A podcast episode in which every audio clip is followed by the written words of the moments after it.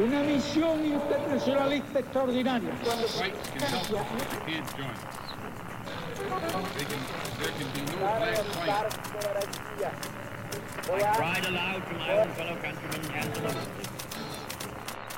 Sua rádio da história.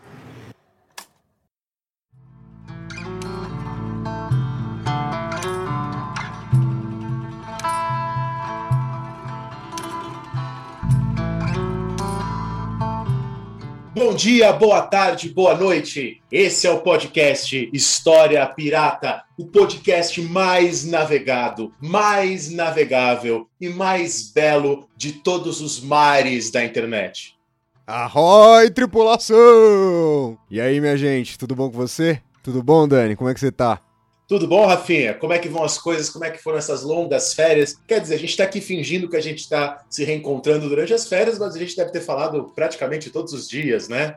Exatamente, como a gente faz desde quando a gente morava na mesma cidade e continua fazendo, mesmo assim, de férias. Inclusive, Dani, você sabe que só o História Pirata foi que teve esse breve ato. De resto, eu trabalhei feito um porco suado mesmo nos últimos tempos. Não parei. O meu 2020 terminou faz uma semana. Aliás, meu 2020 terminou uma semana depois do meu 2021 já ter começado faz tempo. Então eu tô perdido no lapso tempo do trabalho aqui nesse momento. Não só do trabalho, né, Rafinha? O ouvinte que nos acompanha pelo Instagram já sabe, mas há muitos ouvintes que nos acompanham só aqui, né, pelo podcast. E tem uma piratinha vindo aí, né, uma pequena saqueadora dos mares. Você pode contar essa novidade para os ouvintes, Rafinha? É lógico que eu posso contar essa novidade. Eu vou ser papai. A gente tá esperando aí um bebê nessa nessa família que eu tô construindo. Vai ser muita felicidade, cara. Vai ser mais trabalho, né? Aliás, é mais um emprego que eu acabei de arrumar. E esse, a, a, além de não me pagar, vai me custar um, alguns baús do tesouro. O que já me lembra de uma, de uma necessidade aqui que a gente precisa apontar, né, Dani? Porque, afinal de contas, agora eu posso fazer o uso literal. Não sei você, mas eu me incomodo muito quando as pessoas usam literalmente e não é literalmente. Mas eu realmente agora preciso pagar o leite das crianças né? Então eu posso falar, eu posso dizer isso aqui. E antes de fazer o nosso jabá do PicPay, eu queria agradecer quem manteve o apoio ao nosso financiamento lá no PicPay, mesmo durante as nossas férias. A gente prometeu que deixaria alguns episódios bônus né, para vocês e deixamos lá. Então, muito obrigado por quem manteve o apoio pra gente. E quem ainda não nos ajuda no PicPay, eu vou aqui fazer o pedido para vocês nos ajudarem. É só você procurar por História Pirata no seu PicPay. O PicPay é um aplicativo, tem para Android, tem para iPhone, né? Você também consegue acessar pela internet e de lá você pode nos ajudar com alguns dos nossos planos de financiamento para manter esse navio no mar e agora para manter né, a minha vindoura filha bem alimentada. Pois é, então agora se vocês não nos ajudarem lá no PicPay, vocês sabem que pode ser que uma garota, que uma bebê passe fome. Ô Dani, é, deixa eu perguntar um negócio para você aqui, pra gente manter a, a linha desse programa. O que, que, você andou lendo aqui nesses últimos dias? Eu tenho certeza que foram muitas coisas, mas me fala aí o que, que você está lendo para esse momento. Bom, assim como você, Rafinha, eu tive uma, umas férias muito curtas, né? As aulas na UNB terminaram no finalzinho de dezembro e começaram né, logo no início de fevereiro. A gente teve um mês de férias e, como vocês sabem, professores universitários não param. Nesse um mês de férias, eu fiquei preparando as novas aulas, fiquei fazendo artigo, fazendo parecer daquilo, parecer disso. Basicamente, também não tive férias, não parei. E eu comecei essas semanas, né? O meu curso, esse semestre, estou dando metodologia do ensino de história e eu fiz um curso de história das ideias, né? Da história da história das ideias eu reli hoje, né? Eu estava, estava preparando aula antes de vir para cá gravar o podcast. Hoje eu reli o livro do Arthur Lovejoy, A Grande Cadeia do Ser. Né? Eu fiz um, eu repassei para fazer a aula. Esse livro é um marco do início da história das ideias. Né? O primeiro livro de história das ideias. O Arthur Lovejoy foi professor da John Hopkins University e ele fundou lá o primeiro jornal, né? A primeira revista, na verdade, né? De história das ideias que a gente tem na história. E você, Rafinha, o que, que você andou lendo aí? Você sabe, Dani, que uma das coisas que fez tanto eu quanto você não termos férias foi o material que a gente está escrevendo, né? Que a gente está produzindo. E para os ouvintes, eu e o Dani, a gente está propondo uma transformação que há muito tempo a gente já queria, é, dentro não só desse material em específico, mas dentro da formatação das aulas mesmo, um pouco por, por uma condição de tempo do professor de História Geral, ou seja, por limitação da quantidade de conteúdo que um professor de História Geral acaba submetido, e outro ponto também importante, porque a gente entende que dessa forma funciona melhor, né, que é tentar acabar com a história do Brasil. Ela acha a gente não vai destruir a história do Brasil, mas a gente queria transformar, né, a frente de História do Brasil numa frente mais abrangente, numa frente de História da América. E eu confesso para vocês que uma das principais bases que eu tô usando não só para discutir os assuntos no material, mas para pensar essa história da América, é o História da América Latina, né, organizada pelo Les Betel. E eu tô aqui abraçadaço no volume 3, né, que é o volume sobre as independências, que é extremamente bem escrito, né? É, é, muito legal. Aliás, a gente fez essa recomendação aqui alguns episódios atrás e eu vou fazer de novo. Tá aí uma coleção, tá aí um compilado para quem sempre pede. Ah, eu queria ter ali um, um panorama geral e eu acho que o História da América Latina é o grande panorama geral. Não é pequeno, as coisas para ser boas, né, nem sempre elas conseguem ser pequenas. São muitos volumes, os volumes são grossos, mas ainda assim eu acho que é um, um, um baita trabalho que foi feito ali. Vamos começar então, Dani, o programa de hoje? Vamos começar.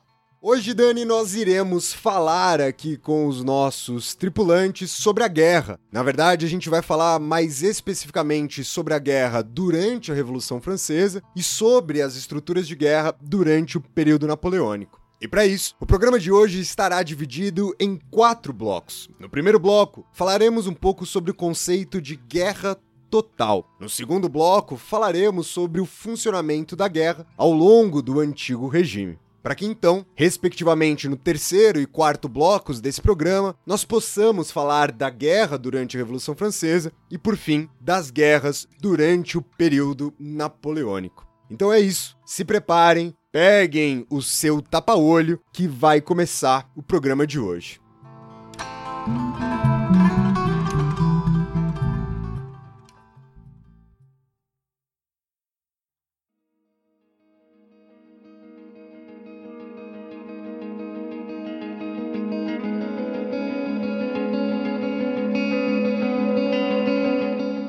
Então, Dani, vamos começar no primeiro bloco Vamos começar falando sobre o conceito de guerra total. Mas eu confesso que antes de passar aqui a palavra para você, eu quero que você dê uma justificativa aos nossos ouvintes desse programa. Porque os ouvintes mais assíduos, principalmente aqueles que acompanham a gente lá no Instagram, eles sabem que a gente odeia a guerra. Eles perguntaram várias vezes: quando é que vai ter episódio sobre Primeira Guerra Mundial? Quando é que vai ter episódio sobre a Segunda Guerra Mundial? E todas as oportunidades que tanto você quanto eu tivemos, a gente respondeu que a gente odeia guerra, que a gente odeia o fetichismo pela guerra. Então, Dani, justifique-se, por favor. Como diria o nosso presidente Michel Temer, nosso ex-presidente Michel Temer, justificar-me-ei eu gostaria de lembrar uma coisa, assim. Vou falar sobre Napoleão hoje, né? E é impossível falar de Napoleão em uma hora. Uma hora é um período muito curto para a gente falar de Napoleão. Só que se eu falasse em duas horas, seria também um período curto para falar sobre Napoleão. Só que se esse podcast tivesse 10 horas, ainda assim seria um período curto para falar sobre Napoleão. Se esse podcast tivesse 10 dias de duração ininterruptas, ainda assim seria pouco tempo para falar de Napoleão. Se esse podcast tivesse 10 anos, bom, eu acho que vocês já entenderam. Mas por que eu estou falando isso? Porque eu assisti uma aula em Yale, uma vez, com o professor Friedman, e ele estava falando é, sobre a quantidade de estudos que existem sobre Napoleão. E segundo a, o dado que ele apresentou, entre 1815 e 1980, né, entre a queda de Napoleão e os anos 80, foram contabilizados nada menos do que 220 mil livros publicados sobre Napoleão. Então, ainda que falássemos um ano sobre Napoleão sem parar, ainda assim não daria para a gente contemplar tudo que já foi produzido sobre ele. Isso até os anos 80, né? Dos anos 80 para cá, com o avanço aí dos estudos no mundo inteiro, com a abertura de novas universidades, esse número deve ser muito maior, tá? Então esse é o primeiro dado interessante. Agora a segunda coisa sobre a história militar. Quando a gente fala mal de história militar, não mal, né? Porque a gente tem uma certa preguiça de história militar. é daquela história militar clássica, tá? Aquela história militar que está ligada aí a batalhas, a técnicas. No caso de Napoleão, nós temos historiadores como Blenheim, como David Chandler, como Jean-Paul Berthaud, como John Lynn, que são historiadores que fizeram aí narrativas das batalhas de Napoleão, aquela história militar clássica. Só que existe, dos anos 2000 para cá, um movimento forte de uma nova história militar. Uma história militar que não se reduza a apenas ficar contando batalhinhas e historinhas de conflitos. E um dos grandes nomes da história da nova história militar é o David Bell, cujo livro aí será a base da nossa exposição, da nossa discussão aqui. Tá? O livro do David Bell, chamado Uma Guerra Total. Tá? E o David Bell justamente discute, esse é o objetivo do livro dele, a gente vai seguir um pouco isso aqui, se a era napoleônica e a Revolução Francesa representariam a primeira guerra total da história. Antes da gente saber se a Revolução Francesa e a Era Napoleônica representariam assim uma primeira guerra total, a gente precisa entender o que é uma guerra total, né? Primeiro tem um fato, né, Rafinha? O fato é que o século XVIII, o século do Luminismo, é um século em que crescem as críticas à guerra. Tá? Não são todos os iluministas, obviamente, que eram contra a guerra, tem exceções, mas cada, um número cada vez maior de iluministas, de pensadores, começam a ver a guerra como uma anomalia no século XVIII.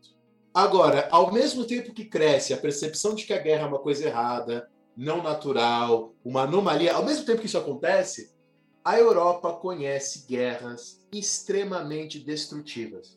Quer dizer, mais as guerras que aconteceram durante a Revolução Francesa e durante a Era Napoleônica são mais destrutivas do que todas as guerras que aconteceram até então. Aí você pode falar assim: ah, mas a causa dessa guerra deve ser um avanço tecnológico. Se as pessoas do passado tivessem o poder de destruir como Napoleão destruiu, elas destruiriam também. Isso não é verdade. Tá? Entre 1792, quando começam as guerras da Revolução Francesa, e 1815, quando cai Napoleão, não há um grande avanço tecnológico militar importante. Ainda permaneciam coisas que poderíamos chamar de arcaicas na guerra. Vou dar um exemplo engraçado. Os exércitos napoleônicos os homens tinham que fazer xixi no próprio mosquete para evitar que o mosquete esquente muito, né? O, o, a espingardinha deles lá, que o mosquete esquente muito e, e, estrague. Só quer dizer, você tem batalhas envolvendo 500, 600 mil pessoas na napoleônica. Nunca antes tinha sido visto isso. Outra coisa, né, Dani, importante nesse sentido nesse sentido tecnológico, que eu acho que é uma virada, até para as pessoas entenderem como o avanço tecnológico vai de fato transformar as guerras, é o carregamento pela culatra, né? Ou seja, você carregar a sua arma é, pela parte de trás ou pelo tambor, no caso de um revólver, é uma invenção ali da virada do século XIX para o século XX, né? A invenção das vésperas da Primeira Guerra Mundial. Isso significa que todas as armas de fogo para serem disparadas, elas estão sendo carregadas pela parte da frente né? E isso envolve muito um tempo, né, que vai ser despendido durante esse processo. Isso atrapalha essa dinâmica de guerra moderna, como a gente pensa hoje. Então, só para as pessoas terem essa noção, né? A gente ainda está trabalhando com um modelo extremamente arcaico de guerra, de fato. Em termos tecnológicos. Exatamente. Só que ao mesmo tempo a gente tem mobilizações de milhões de pessoas no período napoleônico. É, então, a, a, isso é um fato. E a questão é: podemos chamar isso de guerra total? Bom, o termo guerra total ele surge na França e na Alemanha no contexto da Primeira Guerra Mundial. Então é um termo do século XX. E o que, que ele significa? Né? De acordo com o David Bell, a guerra total ela é geralmente definida como a mobilização completa dos recursos de uma sociedade para destruir o inimigo. Tá? Geralmente essa é a definição. Só que essa é uma definição muito abstrata. Né? O próprio David Bell depois diz assim, que é uma definição complicada. Porque o que, que seria mobilização completa dos recursos? Né? Completa, é que nível que começa completa? Que completa, completa, completa 100%, isso nunca aconteceu. E nunca acontecerá, eu acho. Então, é, um, é uma coisa um tanto abstrata. O David Bell propõe, se baseia em outros autores, uma outra definição de guerra total. Ele vai definir guerra total como uma fusão total entre política e guerra, na qual você enxerga o inimigo não mais como um adversário respeitável, mas como alguém que merece ser exterminado. Né? Então, no antigo regime, nas guerras do antigo regime, você faz tratados de paz, você não tem a noção de que o inimigo deve desaparecer. Você faz tratados ali de territórios. A ideia de que o inimigo merece o desaparecimento físico seria para ele o que caracterizaria uma guerra total. E aí ele recorre a autores como, por exemplo, Carl Schmitz, tá? que vai falar de guerras que degradam o inimigo em categorias morais, quer dizer, a guerra que transforma o inimigo num monstro desumano. E se, eu, se ele é um monstro desumano, não é alguém que eu combato de forma honrosa e faço um tratado. Se meu inimigo é um monstro desumano, eu tenho que aniquilar. E aí o David Bell vai então dizer que este tipo de concepção emergeria na Revolução Francesa e na era napoleônica. Que, segundo David Bell, isso estaria baseado em coisas como a própria ideologia da Revolução Francesa, é, isso estaria baseado em coisas como a própria emergência do nacionalismo, isso é baseado em como, e falaremos sobre isso daqui a pouco, algo que os jacobinos fazem, né, que é o recrutamento em massa, que é a, a, a ascensão de uma ideia de não distinguir não combatentes, tá? e principalmente, na visão do David Bell, começa-se a ver a guerra não mais como algo normal e natural, mas como algo extraordinário. A gente viu, a gente comentou agora há pouco, que os iluministas pensavam isso, né? Os iluministas começam a difundir essa ideia, não todos, mas muitos deles. Segundo David Bell, a ascensão da ideia da guerra como algo não natural, como algo extraordinário, não como parte da vida, paradoxalmente faz com que a guerra aumente. Quer dizer, a guerra aumente, a extensão da guerra, o número de mortos, de pessoas em combate, parece paradoxal, que é, o ouvinte pode falar, ué, mas a ascensão da ideia de que a guerra é errada e deve acabar não deveria favorecer a diminuição da guerra, o enfraquecimento das guerras? O David Bell vai dizer que não. Porque com a ideia de que a guerra é algo extraordinário deve acabar, pode surgir também a ideia de uma grande guerra para acabar com todas as guerras. Bom, meu posicionamento em relação a essa tese do David Bell é um pouco ambíguo. Eu acho um pouco exagerado chamar de guerra total. Eu não gosto de usar o termo guerra total para essa época. Então já deixo claro para o ouvinte que eu discordo do David Bell. Mas, em contrapartida, é, eu acho que, apesar de eu discordar dessa nomenclatura, de chamar isso já de guerra total, eu prefiro reservar o termo guerra total para o século XX. Apesar disso, eu concordo com David Bell de que há na Revolução Francesa e na Era Napoleônica uma transformação no que diz respeito às concepções e às noções do que seria a guerra. E é sobre isso que eu quero falar hoje. A gente pretende fazer esse ano aqui no História Pirata um podcast sobre a Revolução Francesa, contando mesmo os eventos, os fatos. Mas não é isso que a gente vai fazer hoje. Hoje a gente vai pensar a guerra nesse período. E quando eu falo guerra, não é as batalhinhas. Se vocês quiserem saber batalhinhas, vai ler aqueles livros lá que eu citei para vocês no começo do podcast. Mas dentro dessa ideia de uma nova história militar, as próprias transformações do conceito de guerra. Perfeito, então, Dani, ótimo. Então acho que o nosso primeiro bloco é um bloco curto, introdutório, para as pessoas entenderem mais ou menos ao redor de que conceito a gente vai balizar muitas das nossas discussões aqui. E a gente passa agora para o segundo bloco do nosso programa, que é entender a guerra no antigo regime. Afinal de contas, como o Dani bem apontou, independentemente da gente chamar ou não isso aqui, né, de guerra total, há uma transformação. Por isso, entender um pouco sobre como era a guerra no antigo regime é o referencial para que a gente possa apresentar essa transformação aqui agora para vocês.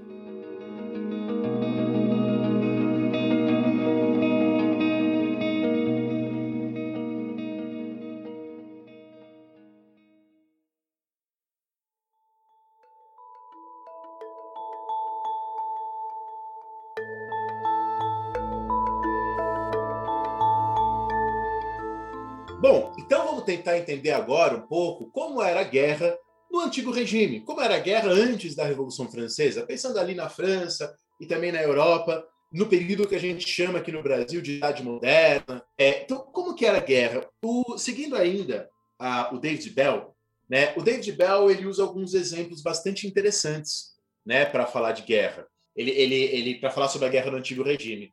Ele começa com um exemplo que eu queria seguir aqui. Em 1768, quer dizer, algumas décadas antes da Revolução Francesa, o rei da França, Luís XV, comprou a Córcega de Gênova. A Córcega era de Gênova e ele compra a Córcega.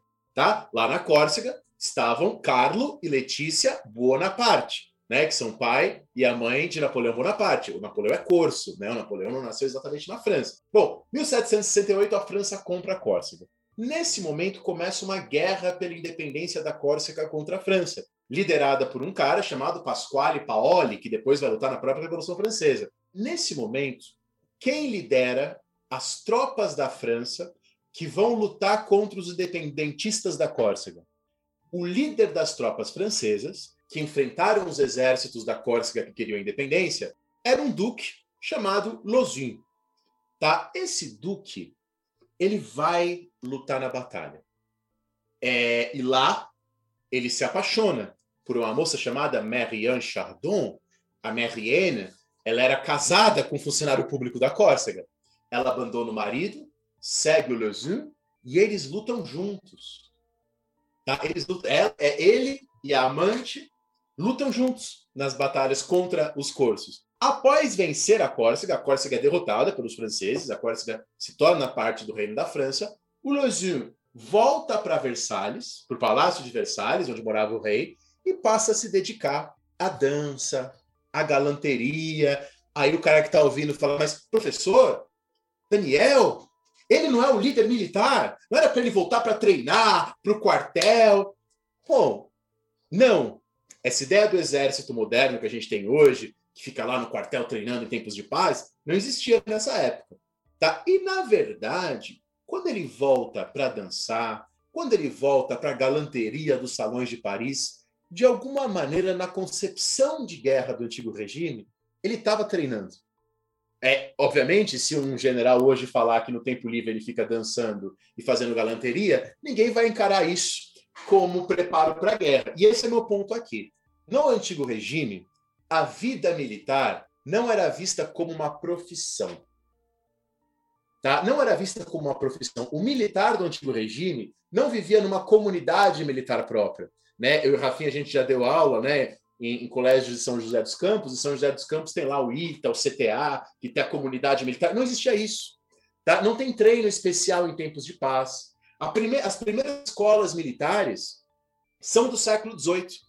Então, na verdade, a galanteria, a graça, a frieza e o esplendor são exigidos tanto nos salões quanto nas batalhas. Tá? Inclusive, por exemplo, quando Richelieu liderava os exércitos da França, diziam que você podia encontrar o Richelieu devido ao seu perfume, porque ele ia muito perfumado lutar. Ele ia muito perfumado lutar. Você sabe que, por exemplo, nas guerras da época, o que, que os oficiais levavam, né, os líderes dos exércitos? Levavam louça, pares de meia, criados e amantes.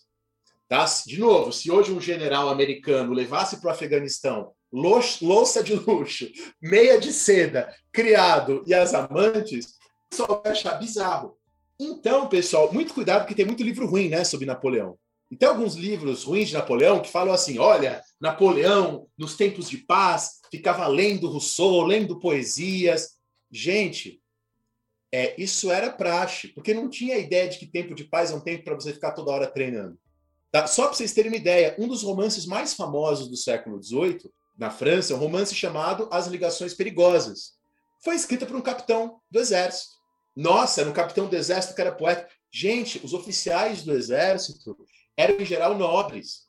Tá? Eram, não, em geral, não, eram nobres. Né? Os, os altos, o alto oficialato era privilégio da nobreza. Não havia um critério de mérito. Esse Lezun, que eu falei para vocês, que lidera as tropas francesas na Córcega, ele entrou para o exército aos 12 anos e se tornou coronel aos 19. Tá? Não há ideia de mérito no exército. O exército não se identifica com a nação, com o patriotismo. Lembrem-se que boa parte dos exércitos, nesse período, eram compostos por mercenários. Os exércitos eram compostos, por um lado, por mercenários, por outro lado, por pessoas que geralmente eram vistas como a escória da sociedade. Tá? Pessoas que eram muito pobres, que eram mendigos, e que queriam às vezes uma aventura ou queriam às vezes ter um lugar com comida garantida e elas se alistavam no exército. Tá? Então o exército era composto por voluntários, tá? Às vezes voluntários entre aspas, tá? Na Espanha, por exemplo, eram feitas expedições aos bordéis e as pessoas iam lá para os bordéis e pegavam é, é, pessoas para se voluntariar entre aspas para o exército. Tá? Quem explica isso muito bem é um historiador britânico chamado Geoffrey Parker. Tá? Ele explica isso muito bem naquele livro A Sociedade do Barroco. Então, o exército não era uma ideia de pátria, de nacionalismo. Tudo isso que você hoje associa ao exército, ideias patriotas, nacionalistas, pessoas que treinam em tempos de paz, isso não existia. Tá? Isso não existia. tá? Era um outro tipo de exército. Então, o oficialato vinha da nobreza e a maior parte do exército eram ou mercenários de vários lugares do globo, ou essas pessoas que eram voluntários, tá? Mas é fato que os exércitos crescem ao longo da época moderna. Em 1752, a Prússia já gastava 90% do orçamento dela em guerra.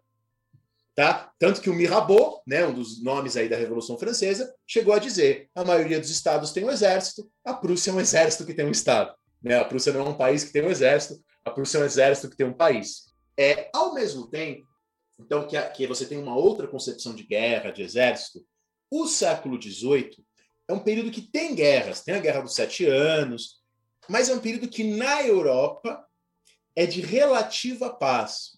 É um período entre 1648, o fim da Guerra dos 30 Anos, e 1792, que é quando começam as guerras da Revolução Francesa. É um período em que as guerras de religião, que foram muito fortes lá no século XVI e na primeira metade do XVII, elas diminuem bastante. Então, é, é um período em que as guerras de religião diminuem bastante, a intensidade das guerras em relação ao que foi a Guerra dos 30 Anos, entre 1618 e 1648, diminui bastante, e, ao mesmo tempo, como nós estávamos falando, é um período em que filósofos como Roubada, Lambert, Condorcet, Montesquieu, Kant passam a criticar no século XVIII cada vez mais a guerra. Temos um exemplo, por exemplo, clássico, que é o exemplo de Montesquieu.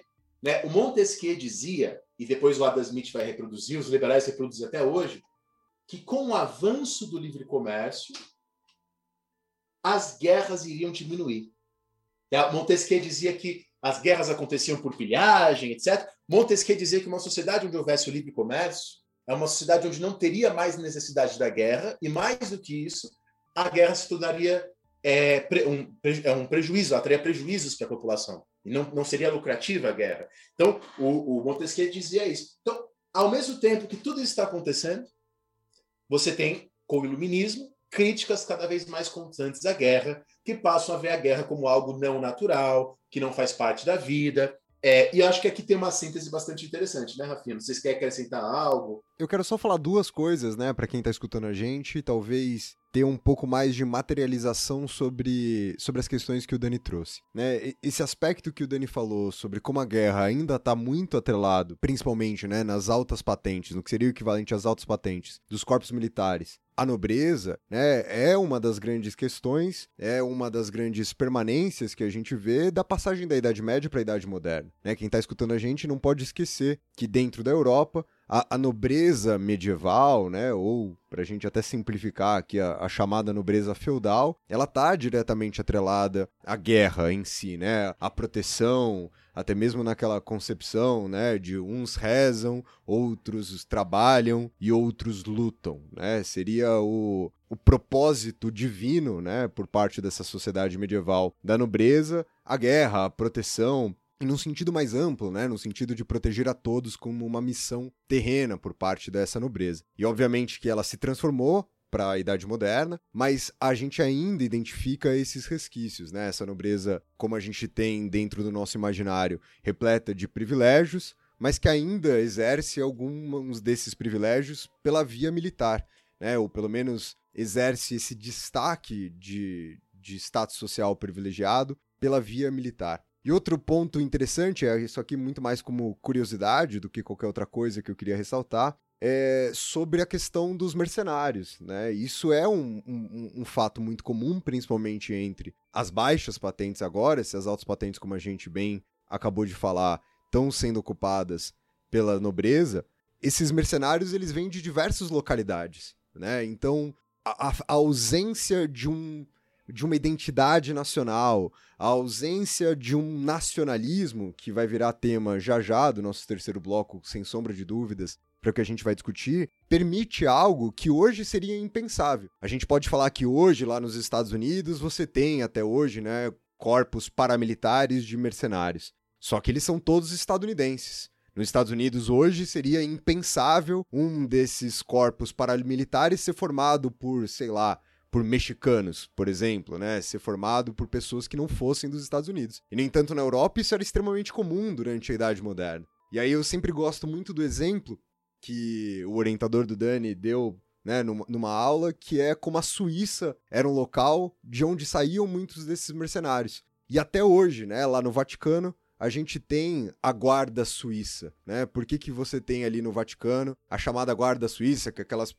até hoje, né, eles usam aquela indumentária colorida, com amarelo, azul, vermelho, carregam as alabardas ali ao redor do Vaticano. Porque, de fato, né, dentro da gênese dessa guarda do Vaticano, você tem justamente ali os mercenários vindos da Suíça, e por isso que até hoje é chamado aquilo de guarda suíça. Então percebam vocês que alguns dos traços fundamentais, e eu estou ressaltando eles aqui agora para fazer a passagem para o terceiro bloco, eles vão sofrer diretamente com a própria Revolução Francesa. Porque há dois aspectos na Revolução Francesa que vão determinar esses dois anteriores. O primeiro é o combate aos privilégios, entre eles, né, de fato, difundido entre os ideais iluministas nesse momento, e o segundo é a emergência do nacionalismo. Então, mediante essas duas questões, eu acho que seria impossível a gente dizer que não há transformações significativas né, nesse modelo de guerra na passagem do antigo regime para a Revolução Francesa e, ou para a Idade Contemporânea, como vocês preferirem. E eu concordo com Daniel Bell quando ele diz que o militarismo contemporâneo tem, em grande medida, não 100%, pelo amor de Deus, mas em grande medida ele tem origem na própria Revolução Francesa, e é isso que a gente vai falar agora no próximo bloco. É isso então. Então, o nosso segundo bloco fica por aqui e a gente passa para o terceiro bloco do nosso programa, justamente para que a gente possa falar da guerra na Revolução Francesa.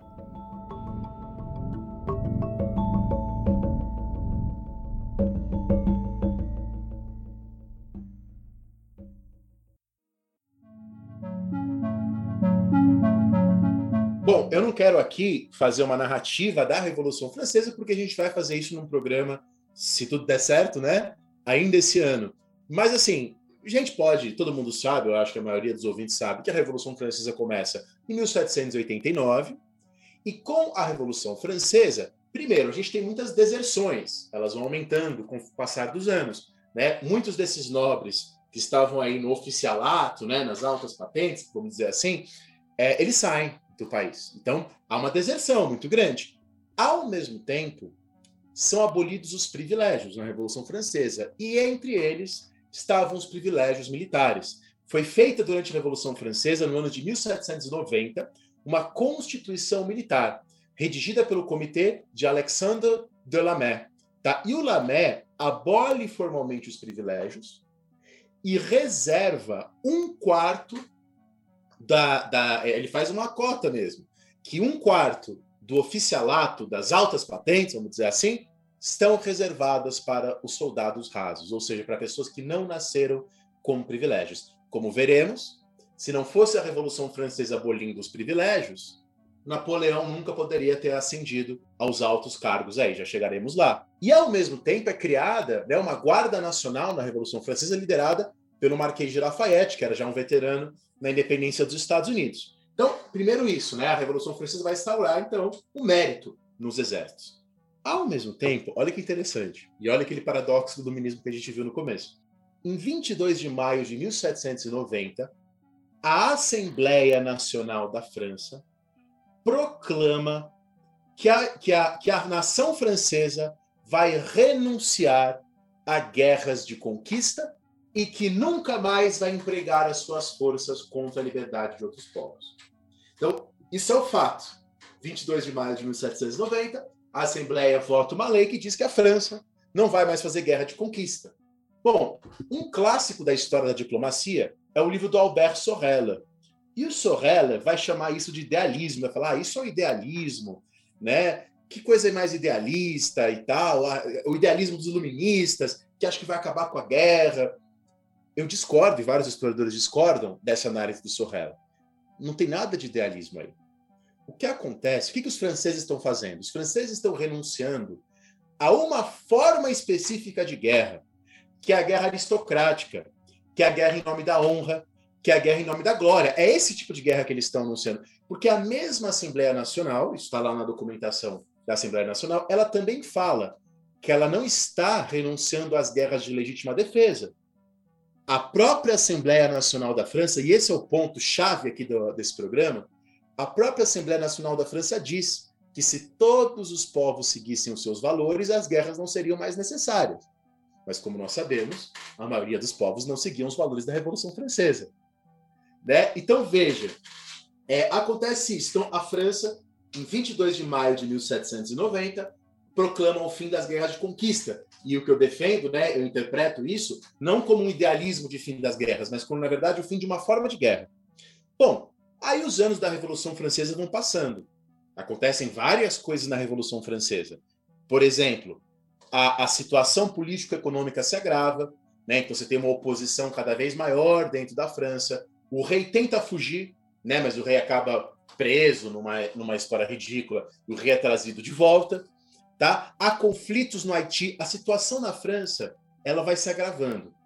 E aí nós chegamos no ano de 1791, tá? Numa situação cada vez pior, com mais oposição, o rei tenta fugir. Com tudo isso acontecendo, no ano de 1791, um grupo de deputados começa a defender uma guerra.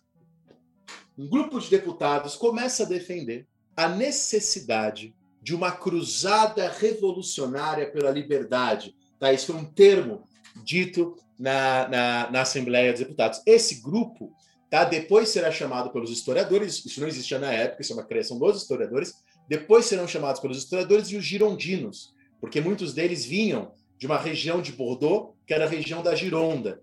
Tá? Então, essas pessoas passam a defender uma guerra que consolidaria a revolução. Uma guerra, olha só, em nome da paz, para acabar com a tirania, para acabar com o absolutismo, para acabar com tudo isso.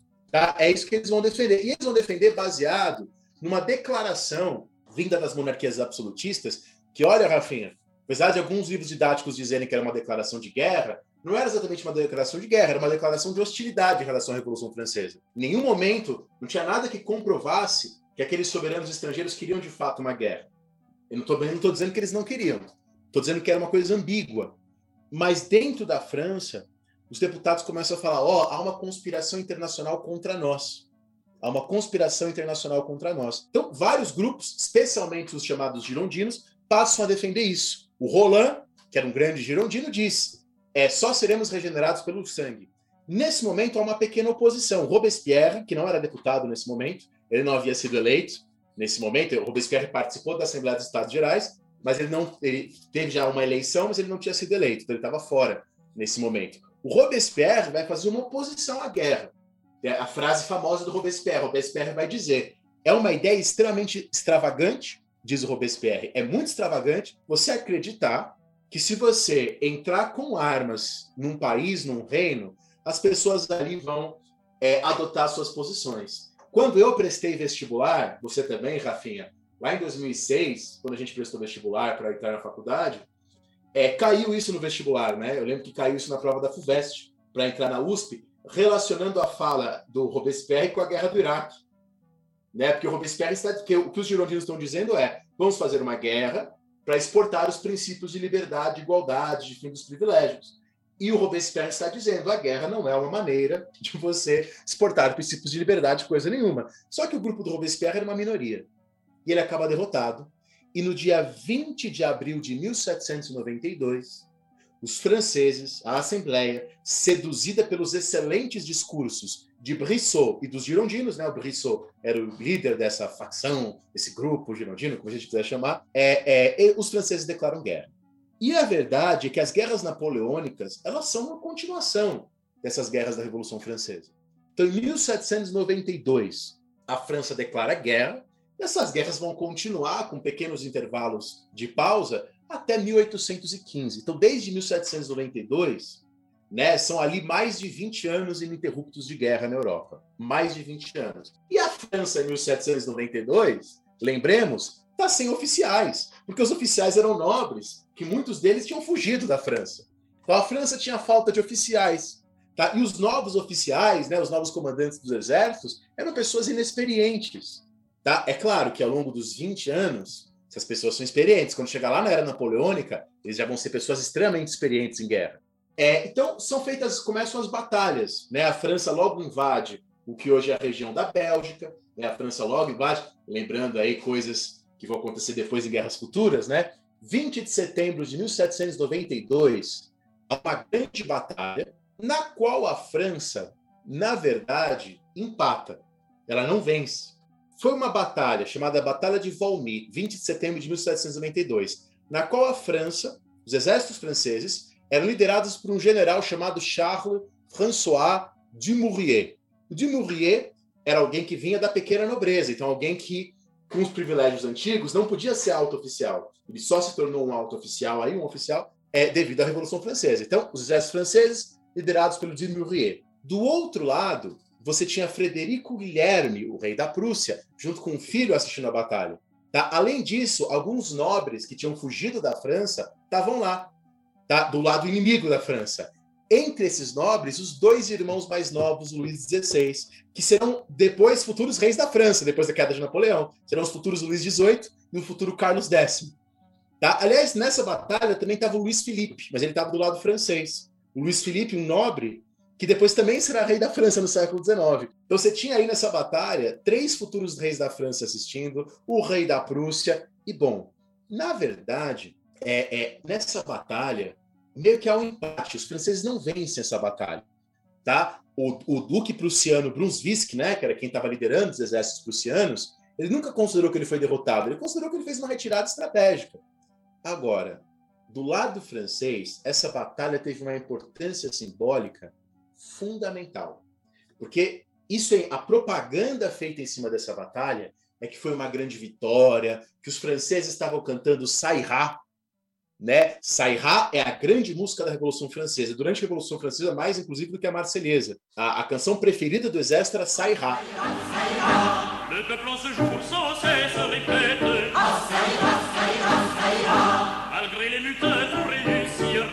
Então essa música que vocês escutaram agora, Sairá, era era a canção preferida do exército francês. Depois seguida pela canção do Reno, que hoje a gente conhece como a Marselhesa, que é uma canção de batalha. Nesse momento, a França entra em guerra com os países absolutistas. Em 1793, a França estava sozinha na guerra contra a Prússia, contra a Áustria, contra a Espanha, contra a Holanda e contra a Grã-Bretanha. Sabe quando a gente jogava futebol, criança, você contra a Rapa? É meio isso, é a França contra a Europa. Tá? E o próprio general de Murier, que então lidera a Batalha de Valmy, que vai ser considerado um marco simbólico de uma vitória francesa, o próprio general de Murier depois vai trair a França e vai mudar para o outro lado. É, quer dizer, o que alimenta uma ideia fundamental da Revolução Francesa, que é a ideia de conspiração, tá? É, que é uma ideia de conspiração. Então veja, a França está em guerra contra toda a Europa. E esta guerra está impregnada de valores.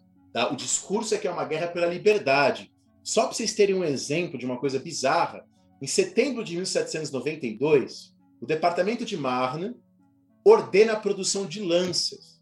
É, praticamente não se usava mais lanças no campo de batalha, não ser em casos específicos, com cavalos e tal.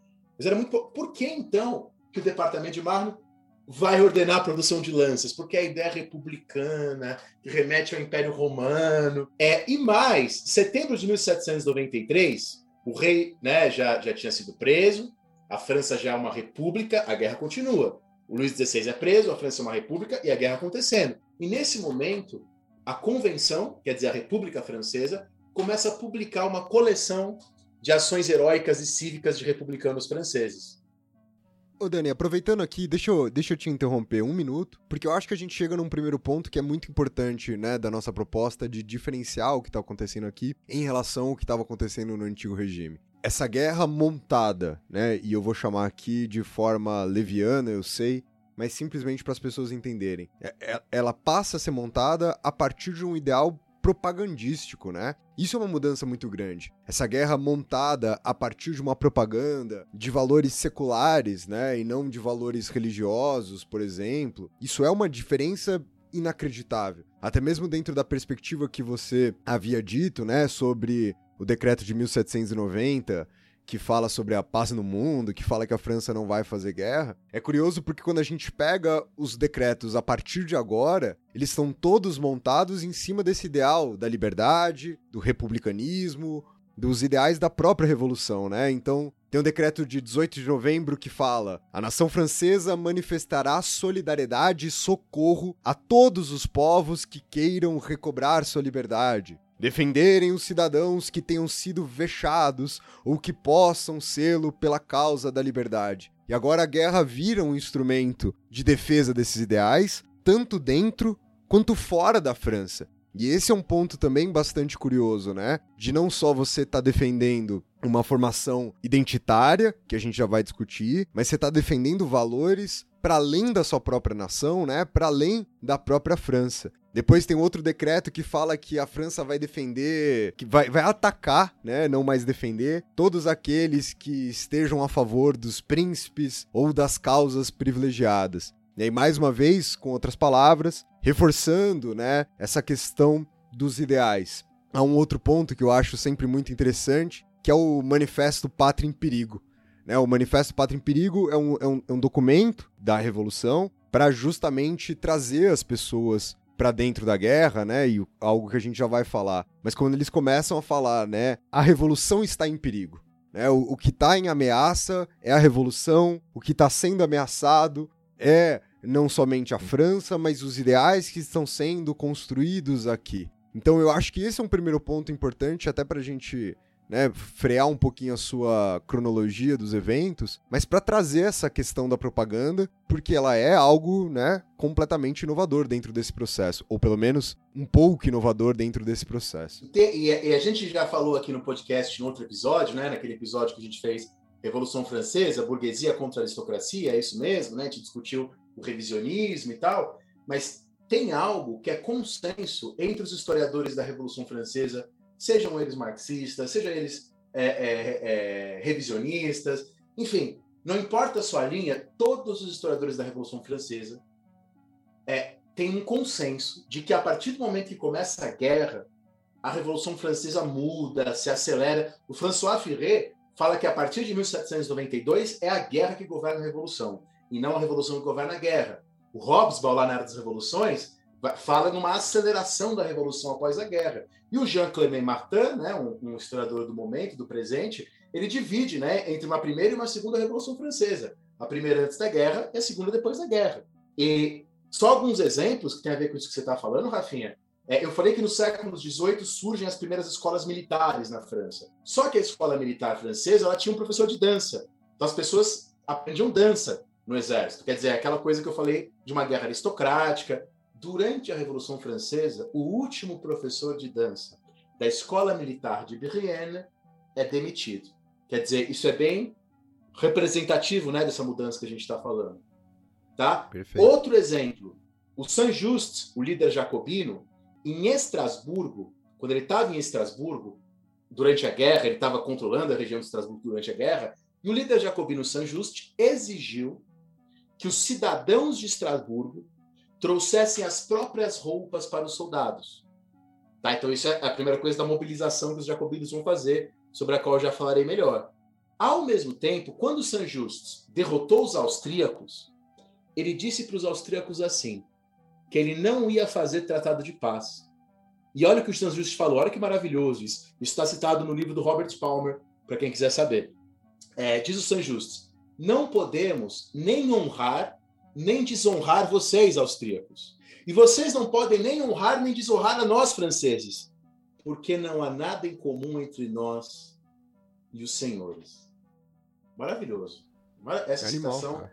Animal. animal. Tá, tá, no livro Os Doze que Governam, do Robert Palmer. Quer dizer, é, é, isso, é aquilo que a gente falou no começo. A gente não vai fazer tratado de paz, porque eu faço tratado de paz quando eu reconheço que o meu inimigo é um homem, uma pessoa igual a mim. Você não é uma pessoa igual a mim. Por isso eu vou te querer te dar. Ele corta a cabeça do cara depois. Eu acho curioso, desculpa te interromper de novo, mas claro, eu acho claro. curioso até que essas transformações elas acontecem em ambos os sentidos né, da revolução. É, mesmo os defensores né, do antigo regime ali, mesmo os defensores do Luís XVI, eles compreendem essas transformações e tentam responder dentro dos mesmos preceitos. Né? A guerra não vai virar é, às vezes a gente constrói essa imagem que a revolução transforma a guerra e, e, ela passa a ter uma narrativa única, né? Só a narrativa dos revolucionários. Mas a resposta ela também vem na mesma medida. Tem o, o Jacques Maillet Dupin, né, que trabalha para o Luís XVI, vai ser enviado numa missão, né, para tentar arrumar a defesa para todo o processo que está acontecendo dentro da França. E ele chega a falar: é preciso apaixonar as almas contra o inimigo. Ou seja, a mobilização dos ideais do antigo regime, a mobilização dos ideais do absolutismo, também vai ser é, usada como uma ferramenta de propaganda de guerra para o lado contrário ao da revolução. Então, compreender que essa transformação ela não é uma via de mão única né? Que é uma transformação da guerra, e aí citando as avós desse Brasil, onde um não quer, dois não brigam. E se os dois estão brigando, é porque eles estão brigando dentro desses novos preceitos. e fato. tem mais um fator, Rafinha, tem mais um fator. Durante a Revolução Francesa, enquanto a França está em guerra com a Europa, começa uma guerra civil dentro da França. Uma guerra civil que deixa dezenas de mil mortos. Tá? Aliás, quando Hobsbawm fala lá na Era das Revoluções, que no período jacobino só morreram 17 mil pessoas, é, é isso uma das coisas que mostra que esse número aí não está correto, porque está tendo várias matanças nesse momento em guerras civis. E a maior das guerras civis dentro da França é a Guerra da Vendéia. Tá? É, e só para ter um exemplo, onde são feitos massacres, né? os historiadores falam em dezenas de milhares de mortos. Tá? Inclusive, os historiadores antes da Revolução Francesa é, é, até exageram, e, e, o tema da Vendéia é um dos temas mais polêmicos da história da França, só perde para a França de Vichy, lá, né, período fascista da França. Mas a questão é o seguinte: é, eu tenho uma carta que eu encontrei, eu até enviei para o Leandro, Leandro que, que já esteve aqui no nosso podcast, né, no nosso programa sobre a violência na Idade Média, uma carta de um general que faz a repressão do governo parisiense na região da Vendéia, da Guerra Civil. Olha o que o, que o, que o né, que esse general disse. Ele falou o seguinte: não há mais Vendéia, cidadãos republicanos. Ela morreu sob nosso sabre livre, com as suas mulheres e seus filhos. Acabo de enterrá-la nos brejos e nas florestas de Sauvignon. Seguindo as ordens que vocês me deram, esmaguei as crianças sob os pés dos cavalos. Massacrei mulheres que, ao menos essas, não engendrarão mais bandidos. Não tenho nenhum prisioneiro a lamentar. Exterminei tudo. Essa carta de 1 de agosto de 1793, ele está relatando né, os massacres na Vendéia. Quer dizer, é, é, então é uma dimensão nova né, que a guerra tem. E quando os jacobinos assumem o poder, né, os jacobinos vão assumir em junho do ano de 1793. Quando os jacobinos assumem, por isso que a gente estava falando lá do, do Saint-Just, eles fazem um recrutamento em massa. Né? Eles passam. As, as próprias leis jacobinas são para forçar uma participação maior na guerra, um engajamento maior na guerra. É por isso que a gente começa a entender um pouco aquela passagem famosa da Era das Revoluções, quando Hobsbawm lá fala né, da virada que acontece, que os franceses começam a ter várias é, vitórias, e eu acho difícil negar que essa, essa maior mobilização da sociedade para a guerra durante o período jacobino não tenha nenhum papel nisso tudo.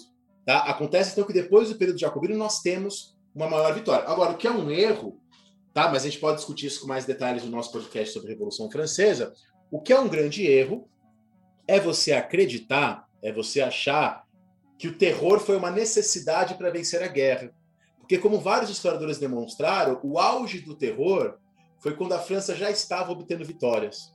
Mas, bom, é, acontece que é isso, né? Os jacobinos começam a obter vitórias, os jacobinos são derrubados, né? Em julho de 1794, a montanha, né? Que é como a gente chama os jacobinos e outros grupos de esquerda, os jacobinos são derrubados em 1794.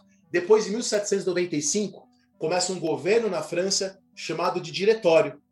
E esse governo vai aplicar uma lei chamada Lei Jourdain, que vai colocar na França o alistamento militar obrigatório e regular. Aí mudou a história militar do mundo. Tá? E aí, Rafinha, olha como você tem total razão no que você disse. Depois que a França implantar o alistamento militar obrigatório, várias outras regiões da Europa vão ser obrigadas a fazer o mesmo, para ter um exército grande. Então, caídos os jacobinos, vem a Convenção Termidoriana, que é o período que os jacobinos são derrubados, vem um governo depois chamado de Diretório, e esse governo instaura a Lei Jordã, o alistamento militar e obrigatório. E é nesse contexto, quer dizer, nos anos finais da Revolução Francesa, que a gente começa a ouvir falar mais de um tal, de um Napoleão Buonaparte. O nome dele é Napoleão Buonaparte com U. Ele muda o nome dele, ele tira o U. E por que, que ele faz isso? Para esconder a sua origem é, é, que é na Córcega, sua origem corsa. Tá? Então, Napoleão, ele nasceu na Córcega, é aquela região que a França a, assimilou no século XVIII. É, na verdade, ele nasceu em 1769, um ano depois da Córcega ser anexada pela França. Aliás, o Napoleão tinha sotaque. Tá? E até e as análises que os historiadores fazem das cartas e textos do Napoleão mostram que até a Revolução Francesa, Napoleão não se via como francês. Bom, mas o Napoleão, ele vai para a França, né? Ele vai estudar na escola militar de Brienne, aquela que eu falei agora há pouco que tinha professor de dança. Napoleão teve aula de dança durante seu treinamento, tá? O Napoleão, como a gente falou, quando ele era jovem, ele, assim como seus pais, sonhava com a independência da Córcega. E ele tentou se aliar ao líder da independência da Córcega, o Paoli, né, que a gente estava falando sobre ele. Mas parece que o Paoli e o Napoleão não se entenderam muito bem. Parece que o Paoli, inclusive, tinha um certo desprezo pelo Napoleão. Mas, enfim, acontece que com a Revolução Francesa é, e o fim dos privilégios do oficialato, o Napoleão, que era um jovem cabo, podia ter a sua ascensão. E acontece que o Napoleão, como é que o Napoleão vai chegar às lideranças dos exércitos durante a Revolução Francesa? Olha que curioso, não é pelo seu mérito no sentido militar do termo. Em 1793, o Napoleão escreve um panfleto defendendo os jacobinos. O Napoleão, então, era um jovem soldado jacobino. E o irmão mais novo do Robespierre, o Augustin Robespierre, fica amigo do Napoleão. E o Augustin Robespierre indica o Napoleão para um posto na artilharia do exército de Toulon. Tá? Aliás, o, Napoleão, isso é importante, admirou Robespierre por toda a sua vida. Até o fim da vida, ele falava do Robespierre com grande respeito. Bom, quando os jacobinos caem, em julho de 1794, o Napoleão, por ser considerado é, é, alguém ligado aos jacobinos, ele é preso. Ele passa 11 dias preso. Só que o Napoleão, que era alguém, como a gente já viu, desde sempre muito infiltrado na política, desde sempre muito infiltrado na política, ele tinha um homem chamado Barrat, do qual ele era muito próximo. E esse Barrat, que era um político francês da Revolução, se tornará diretor. Tá? Esse período do diretório é o último período da Revolução Francesa. Ele vai de 1795 a 1799 e a França era governada por cinco diretores, como se fossem cinco presidentes, um colegiado de presidentes. Um deles era o Barrat, que era próximo ao Napoleão. E o Barrat vai ajudar o Napoleão a se promover. O Barrat vai casar o Napoleão com a própria amante. Com a amante do Napoleão? Não, com a amante do Barrat. O Barrat tinha uma amante, a Josephine de Beauharnais, é, é, e o Barrat vai casar o Napoleão com a amante que ele tinha. Tá? O Napoleão até então tinha uma outra amante, que era a Desirée Clary, que vai acabar virando rainha da Suécia. E a monarquia suécia ainda são descendentes da, da, da Desirée. Mas enfim, o Napoleão se casa com a Josephine e ele era muito próximo ao Barrat. E nesse momento, poucos, pouquíssimo tempo depois do seu casamento, o Barrat vai nomear Napoleão para comandar as guerras na Itália. A França ainda está em guerra com a Europa. Em 27 de março de 1796, Napoleão assume o comando das guerras da Itália. É, a gente fala que é aí que começa a surgir o Napoleão que a gente conhece. As vitórias de Napoleão na Itália começam a dar. Aí sim, ele começa a ser um nome conhecido começa a ser um nome idolatrado. Isso aumenta pelo fato de que dentro da França, nesses anos de 1795, 96, 97, 98, 99, a França vai ver tentativas de golpe, crise econômica, sabe? Quando os jacobinos eles tinham instaurado, instaurado um controle de preços, não um tabelamento de preços. Quando esse tabelamento de preços acabar, os preços aumentam. Então a França via vários problemas. Enquanto isso, o Napoleão lá na Itália estava tendo várias vitórias. O Napoleão cria repúblicas irmãs na Itália, como a República Cisalpina, e ele coloca lá uma constituição igual à Constituição da Revolução Francesa. Aliás, o Napoleão saqueia várias obras de arte da Itália e manda para o Louvre. Louvre, que tinha um museu que tinha sido criado pelos jacobinos, tinha acabado de ser criado. O Napoleão, então, tem vitórias esmagadoras na Itália, ao mesmo tempo que ele vivia com ciúmes da Josefine. Tá? Ele mandava várias cartas para Josefine, que ele tinha ciúmes porque ele ouvia boatos verdadeiros de que ela estava saindo com oficiais lá, o que era verdade.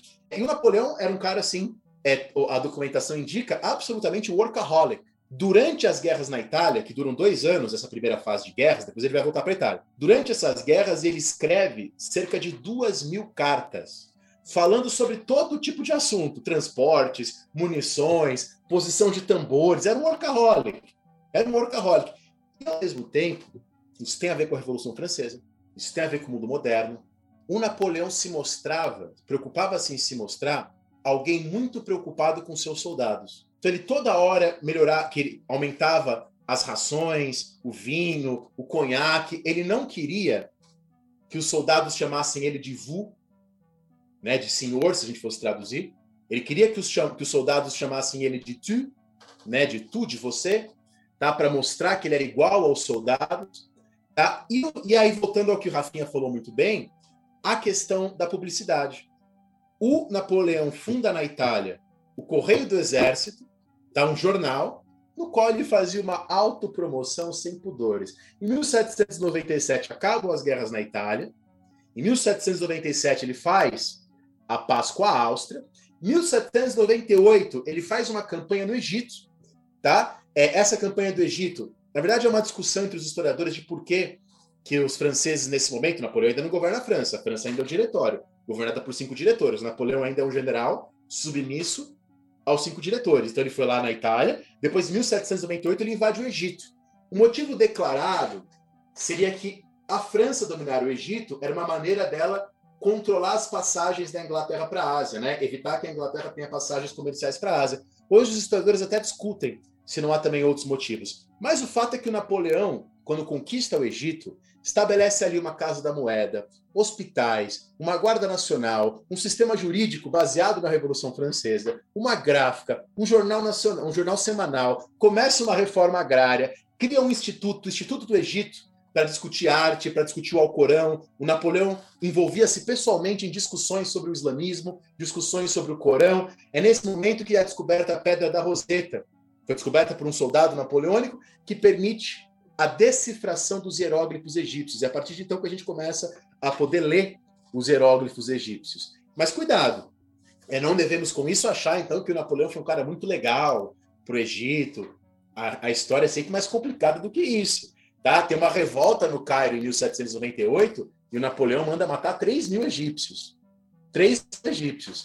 Mas, bom, ali no Egito, a gente encontra um padrão de guerra que o Napoleão vai repetir depois quando ele estiver no comando da França. Que é o quê?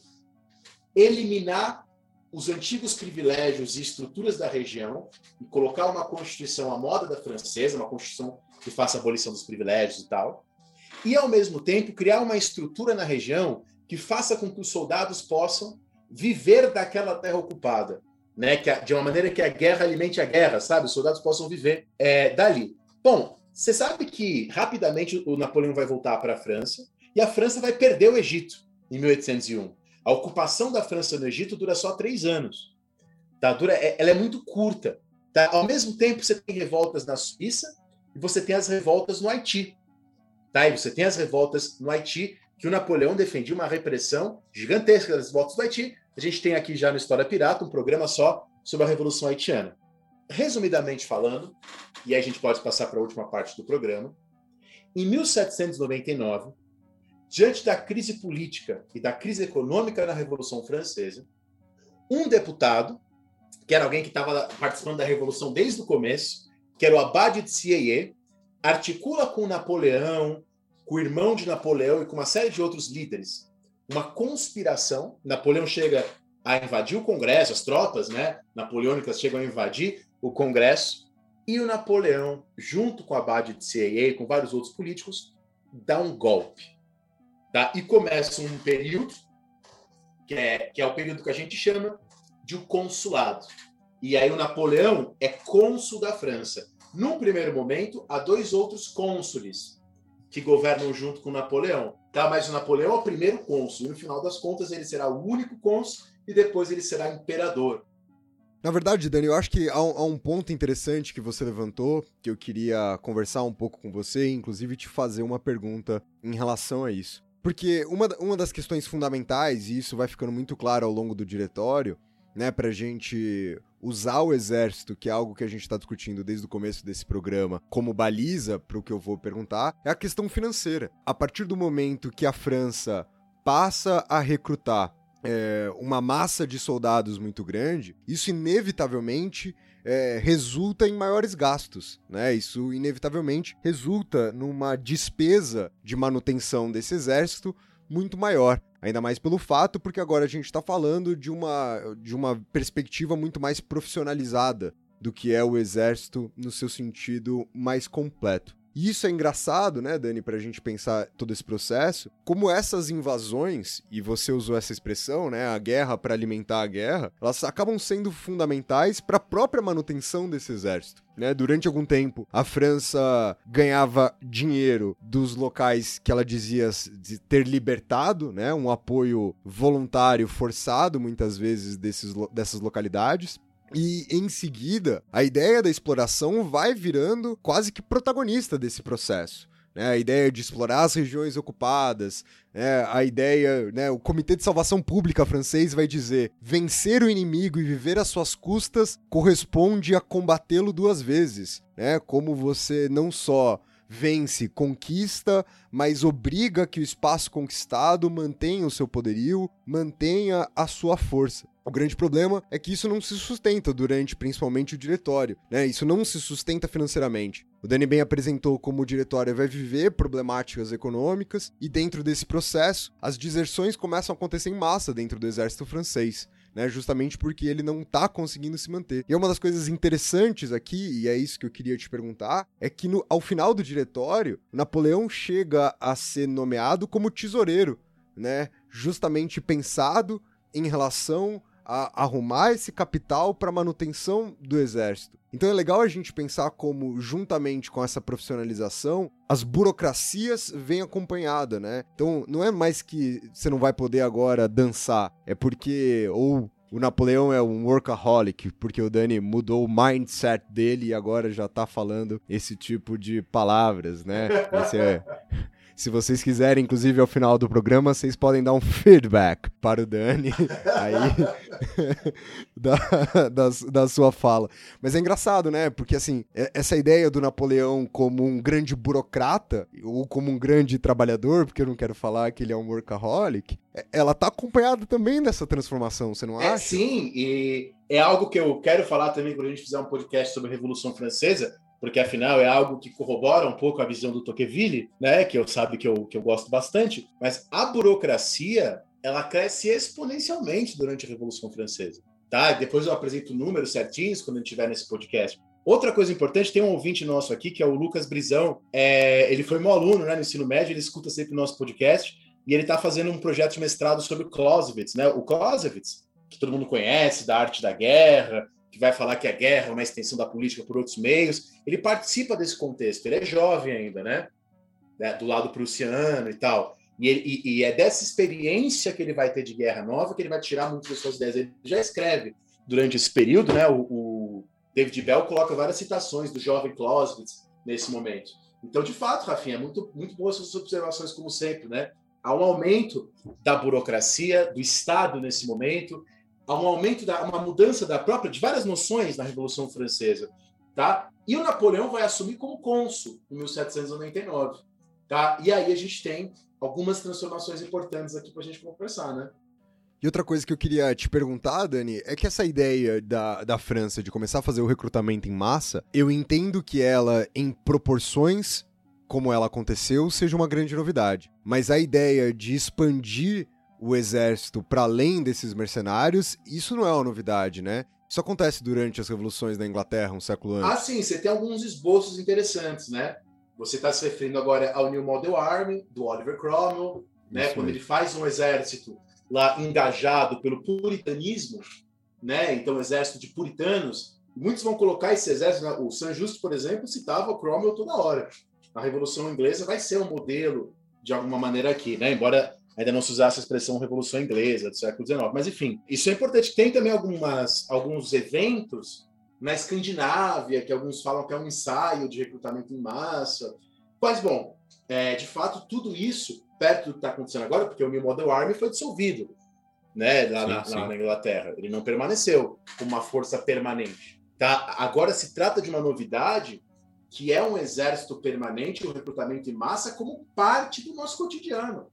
É, é, por isso que o David Bell fala que a Revolução Francesa cria o exército como a gente conhece hoje, tá? Porque o exército como parte da burocracia do Estado, unindo agora as suas duas perguntas, né? É isso que a gente está vendo, informação e gestação. E, e, os países que estão enfrentando a França vão ter que fazer o mesmo, porque o Napoleão vai assumir e, e novas guerras vão aparecer. Perfeito, então, Dani. Então a gente fica aqui com o terceiro bloco do programa e agora a gente parte para o último bloco do programa de hoje, que é justamente falar sobre a guerra durante o período napoleônico.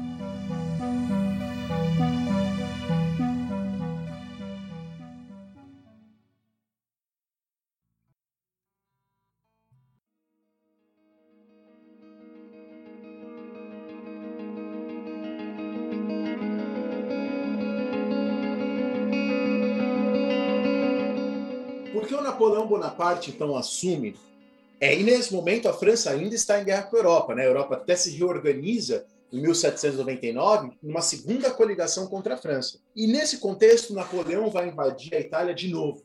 Tá? É nesse momento, inclusive, que o Napoleão atravessa os Alpes e tem aquela famosa pintura do Jacques-Louis David do Napoleão em cima de um cavalo. Dando grau no cavalo. O Napoleão o quê? Tá dando grau no cavalo, né? É importante sempre observar isso. Jacques Davi pinta o Napoleão, dando grau no cavalo na beirada do precipício, todo cheio de gelo. E, e ali embaixo do Napoleão, nas pedras, estava escrito Aníbal, que foi um general das guerras púnicas de Cartago, e Carlos Magno, que foi um rei medieval, que também teriam atravessado os Alpes. Então Napoleão estaria se igualando aos outros grandes generais.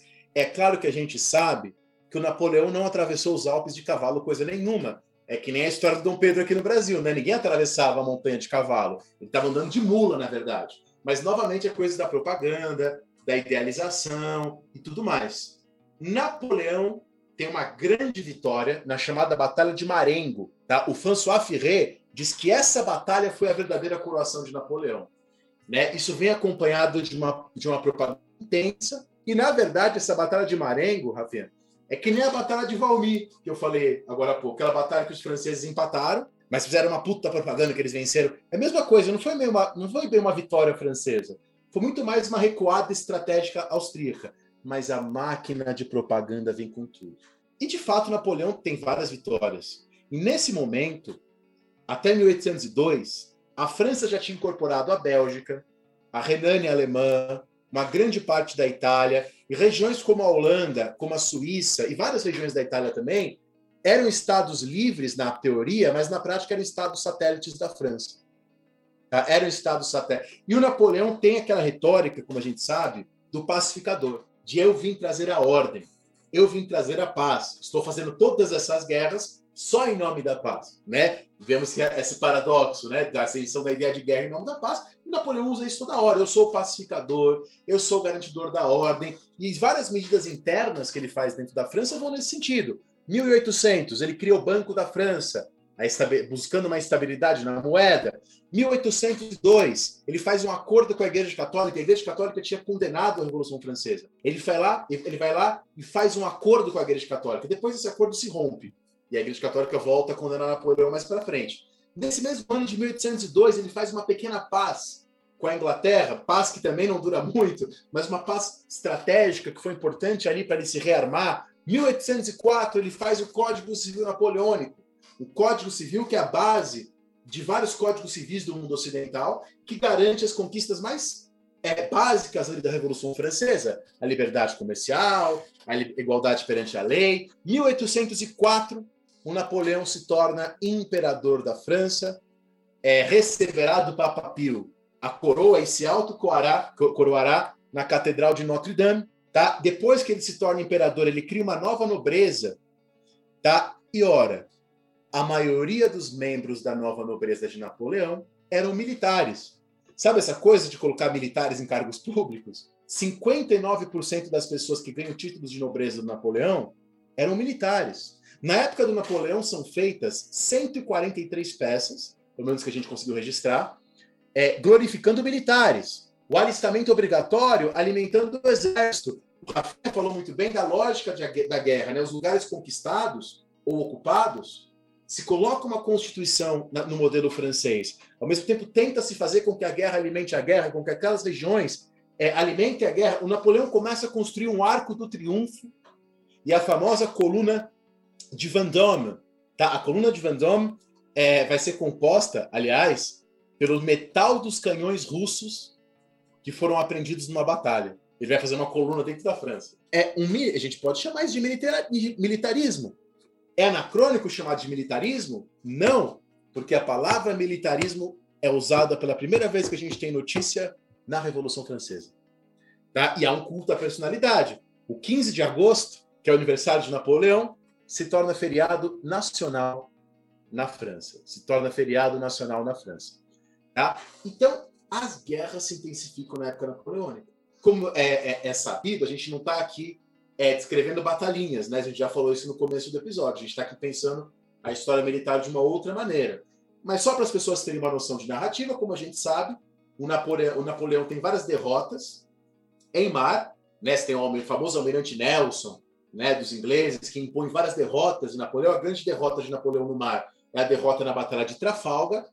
Tá, o próprio almirante Nelson, o, o, o almirante inglês, morre na Batalha de Trafalgar, mas o Napoleão acaba derrotado. Tá? Mas ao mesmo tempo que o Napoleão tem várias derrotas em mar, ele vai ter várias vitórias em terra.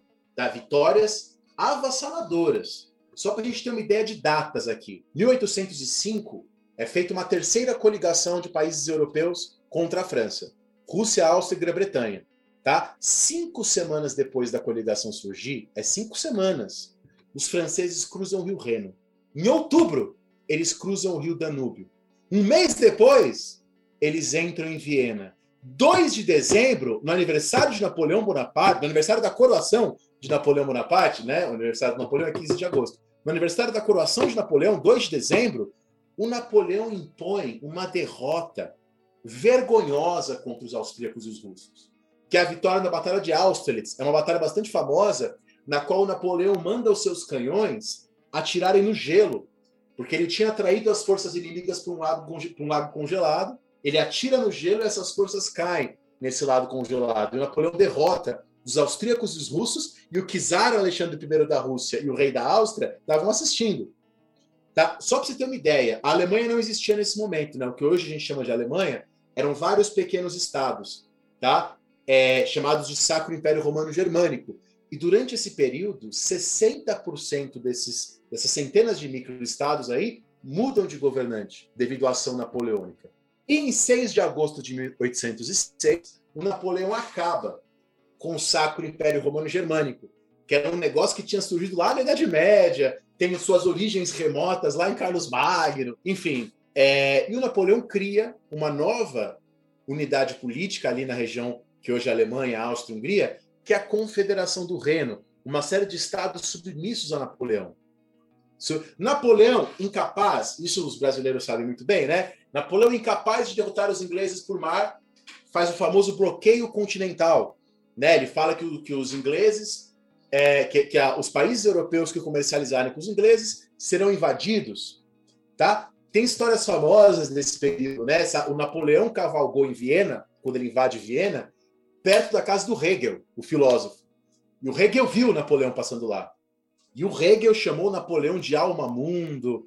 Né? O Hegel diz que ao ver Napoleão, os liames do mundo para ele estavam dissolvidos. Enfim, é, é, o Napoleão vence uma série de batalhas em terra. Ele pega a Águia Negra né, do Sacro Império Romano Germânico, do rei Frederico, e leva para exibir em Paris. Em 1807, ele derrota os russos na Batalha de Friedland. Tá? Depois faz um acordo com os russos. Ele não invade a Rússia nesse momento ainda, em 1807. O... Você tem um grande rei da Prússia no século XVIII, que foi o Frederico da Prússia. Foi um grande rei da... que o Napoleão admirava muito. E o Napoleão visita o túmulo do Frederico da Prússia quando ele está na Prússia. Né? Prússia, para quem não sabe, parte do que hoje é a Alemanha. É curioso, porque depois, quando, quando o Hitler, na Alemanha, invadir a França, ele vai visitar o túmulo do Napoleão também. Assim como Napoleão visitou o túmulo do Frederico Grande. O Napoleão, inclusive, se separa da Josefine, aquela moça que ele casou é, é para fazer aliança com o diretor Barrat, e o Napoleão se casa com a Marie-Louise, que era uma austríaca que era sobrinha neta de Maria Antonieta. Ele se casa com a sobrinha neta da Maria Antonieta. A família da Maria Antonieta volta a governar a França. E ele faz esse casamento para firmar uma aliança com os austríacos, tá? Durante essas batalhas, tá? O Clausewitz, que nesse momento tinha 26 anos, diz, citando Hobbes num texto dele: estamos vendo a guerra de todos contra todos. É, e perceba, voltando ao começo da nossa discussão aqui, as batalhas são cada vez maiores. A Batalha de Marengo, aquela que, segundo Firret, foi a grande batalha do Napoleão, você tinha 60 mil combatentes. A Batalha de Wagram já tinha 300 mil combatentes. A Batalha de Leipzig já tinha 500 mil combatentes. Quer dizer, cada batalha é maior. E como a gente estava falando, a Áustria começa a praticar o serviço militar obrigatório em 1808. A Prússia começa a fazer coisas semelhantes. A própria Inglaterra, que não, tinha, não tinha alistamento obrigatório, mas o, o, exército inglês, durante a época napoleônica, se multiplica por seis. Se multiplica por seis. O exército russo passa a ter quase um milhão de homens. Então, como Rafinha falou, o que acontece aí passa a ter efeitos por toda a Europa. 1807 é o ano que nós estamos agora na nossa narrativa. Napoleão tem 37 anos. Tudo isso foi feito com Napoleão muito jovem. 1807 ele ainda tinha só 37 anos. Napoleão, nesse momento, está no seu auge. Tá? Napoleão fica colocando parentes dele para governar regiões da Europa. Tá? Ele coloca o irmão dele, José Bonaparte, para governar Nápoles, o irmão dele, Luiz Bonaparte, para governar a Holanda, o irmão, outro irmão dele, Jerome Bonaparte, para governar a Westfália, o enteado dele, o filho da Josefine, ele torna vice-rei da Itália. Então ele coloca parentes para governar as várias regiões lá da Europa. 1808 é quando ele invade Portugal, e aí tem toda a história da família real e da transferência da corte para o Rio de Janeiro, que a gente não precisa passar. Não precisa falar aqui, porque as pessoas sabem muito bem, a gente pode depois em outro programa falar da vinda da família real com mais detalhes. Né? Embora seja um assunto bastante conhecido dos brasileiros. Só que eu queria dizer, que é menos conhecido, é que quando Napoleão invade Portugal, porque o rei Dom João VI teria desrespeitado o bloqueio continental, para chegar em Portugal, ele tem que passar pela Espanha. E as relações dele com a Espanha já estavam desgastadas. Isso vai desgastar mais. E ele vai enfrentar uma resistência na Espanha.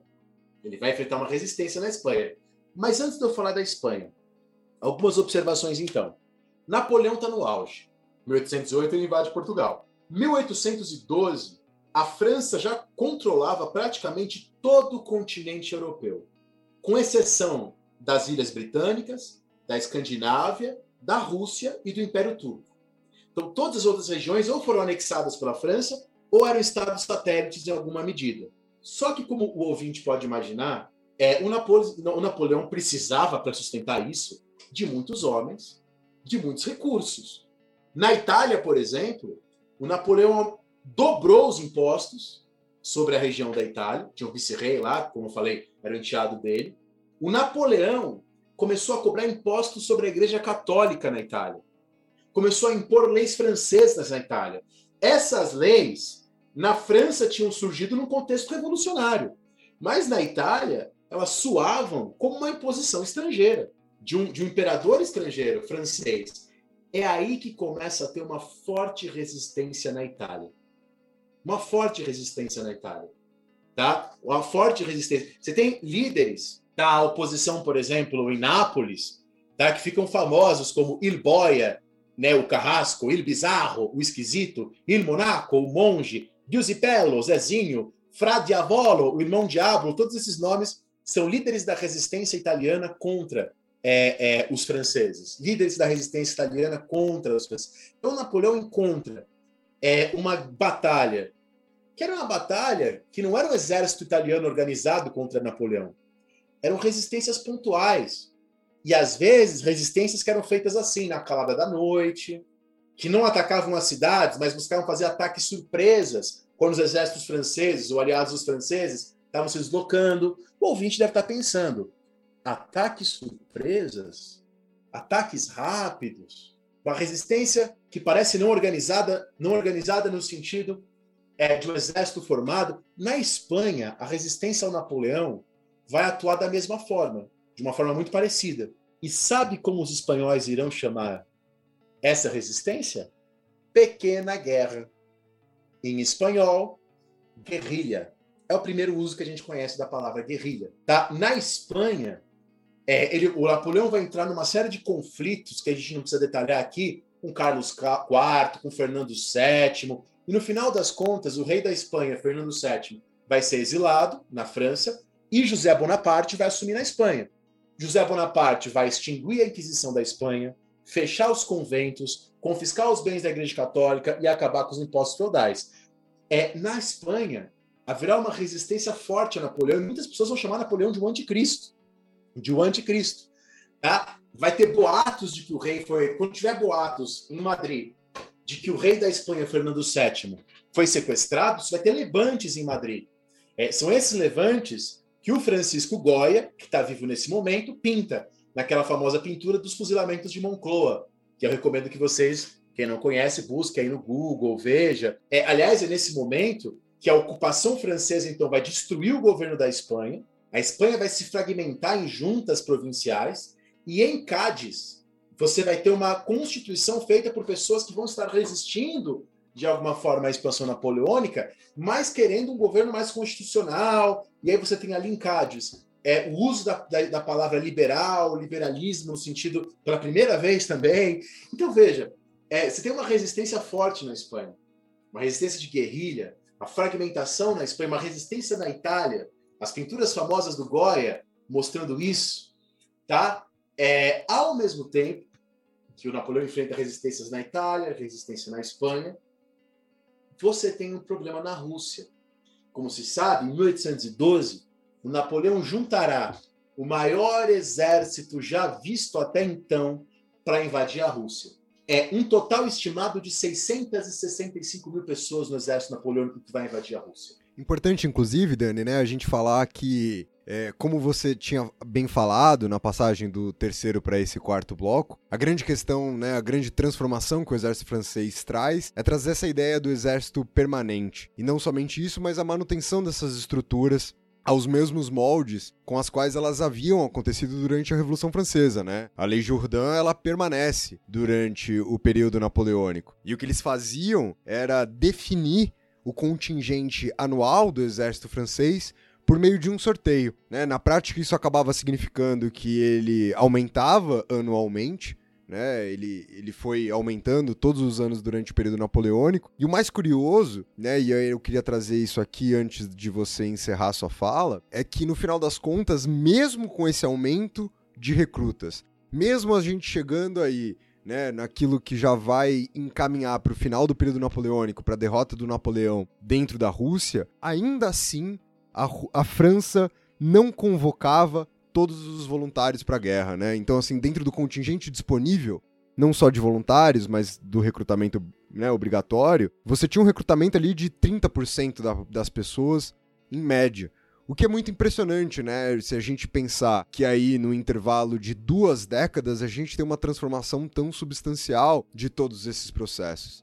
E aí o que o Dani falou anteriormente sobre o Napoleão colocar muitos dos seus militares com títulos de nobreza, né, para para posições nobiliárquicas, eu acho que esse é um, esse é um meio de campo interessante para a gente pensar esse conjunto de transformações. Boa parte da camada média olha o exército nesse momento como uma forma de ascensão social, mas ainda como uma forma de ascensão social aos moldes do antigo regime, né? Não é uma forma de ascensão social do sentido de que eu vou ter um salário e enriquecer por meio dele, né? Mas uma ascensão social a partir de títulos nobiliárquicos. E aí o ouvinte pode estar tá falando: tudo bem, Rafinha, mas são títulos nobiliárquicos que foram conquistados a partir né, do mérito, do esforço, né, de, de trabalho enquanto os outros dormiam, de alterações de mindset e assim por diante. Mas eu ainda tenho que lembrar vocês do seguinte: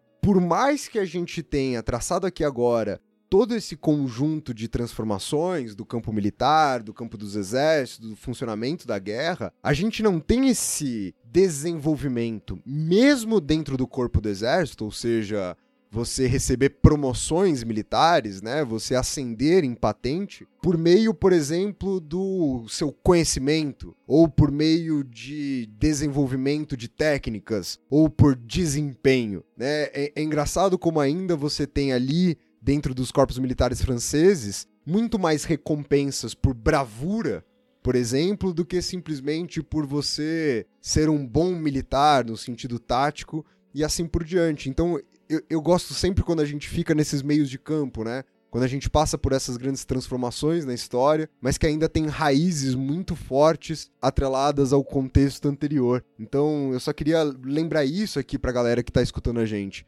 porque todo esse grande número de soldados tem a ver com essa forma de fazer guerra. Né? A forma de fazer guerra que está sendo desenvolvida aqui não é uma forma simplesmente de uma grande, profunda estratégia ou não é uma guerra, por mais que agora a gente tenha soldados dedicados ao exército, pautada em habilidades. Né? É uma guerra na qual o tempo todo a gente está pregando a ideia de que o número que vai submergir os adversários de que é a velocidade, eu acho que o Dani já já vai falar sobre isso para vocês, mas a velocidade e a composição numérica que vai trazer essa vitória. Então, não quero deixar vocês que estão escutando a gente aqui ficarem pensando, e eu acho que ainda mais pela, pela mítica que existe, né, a partir do Napoleão como um grande estrategista e assim por diante, como se esse exército, agora permanente, agora profissional, agora mediante recrutamento obrigatório, agora de dedicação exclusiva, né, ele seja um exército necessariamente mais competente nos outros sentidos. E essa,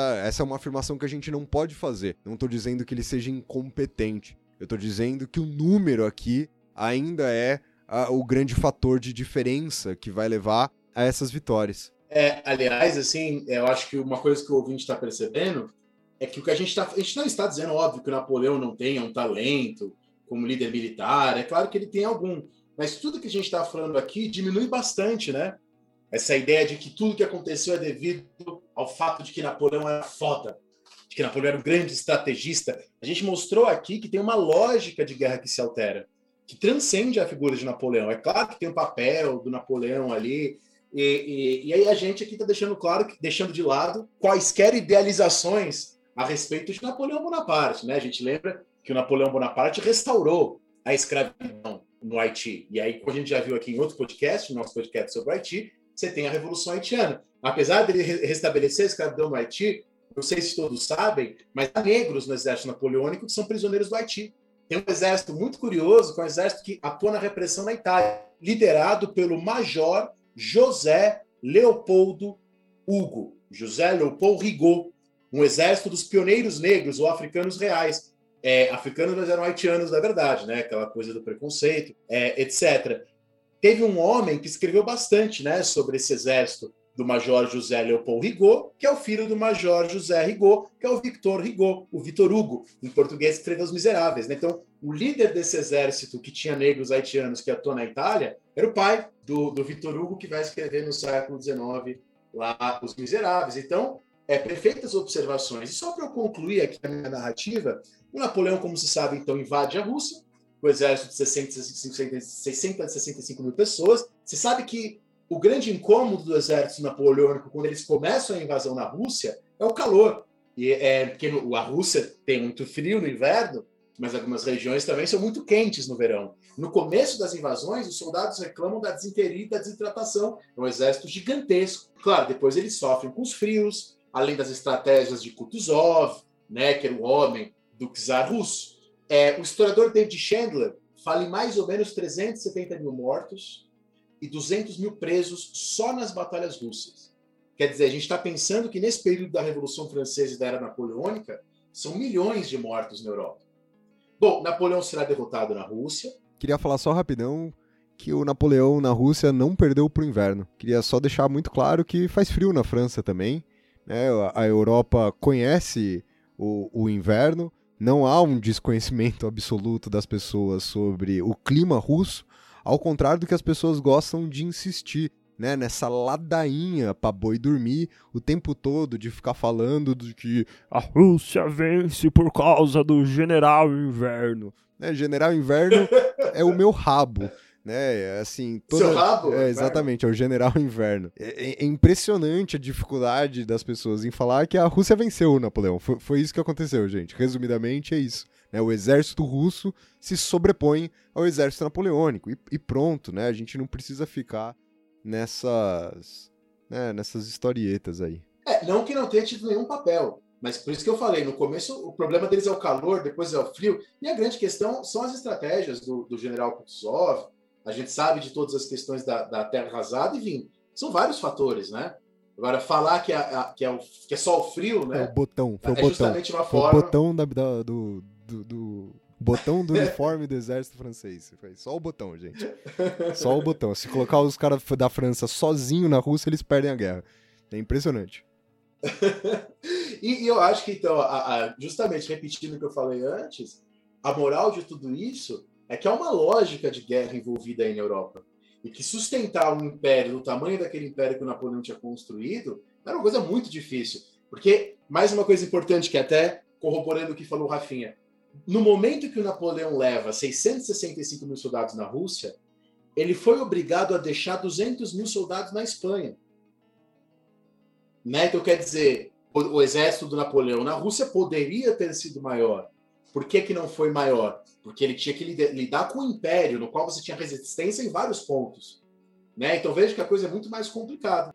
É, o Napoleão volta para a França, o Napoleão é derrotado na Batalha das Nações, ele é exilado na ilha de Elba, Luís XVIII Bourbon é colocado no trono da França. Como a gente sabe, é uma história famosa, né? O Napoleão foge da ilha, volta para a França, o Luís XVIII foge, né? O que era o irmão mais novo do Luís XVI, que havia sido decapitado. É, o Napoleão reassume, governa lá por 100 dias, mas ele acaba derrotado novamente na Batalha de Waterloo, que não aconteceu em Waterloo, é, ela aconteceu numa região próxima a Waterloo, que a história dela foi escrita em Waterloo, por isso que a gente chama de Batalha de Waterloo. E aí Napoleão é exilado de novo, na ilha de Santa Helena, onde ele fica até a sua morte. Os Bourbon voltam a governar a França, depois no século XIX a França vai conhecer outras revoluções, e os Bourbon irão cair de novo.